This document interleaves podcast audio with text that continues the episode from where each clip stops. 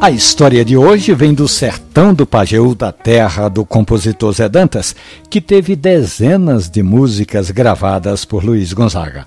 O sargento do Corpo de Bombeiros, William Malaquias, falou de um café orgânico produzido ali na região de Santa Cruz da Baixa Verde, fazendo limite com Triunfo e a Paraíba, e ele me disse que foi um dos melhores cafés que já tomou. William contou que prefere o café orgânico porque não tem nenhuma incidência, não tem contato nem com adubo químico, nem com agrotóxico. Além do mais, o sargento, que também é músico, William toca trombone, ele me disse que tem dado prioridade para produtos da região, da agricultura familiar. A nossa dica para o sargento William Malaquias é comprar sempre café em grão e só moer a quantidade que for tomar. Você tem sempre café fresquinho, com aroma e sabor de novo. E guarde o seu café, sargento, dentro de uma lata bem fechada para evitar perder essas propriedades. Essa história do músico sertanejo e de toda essa gente que produz um café de qualidade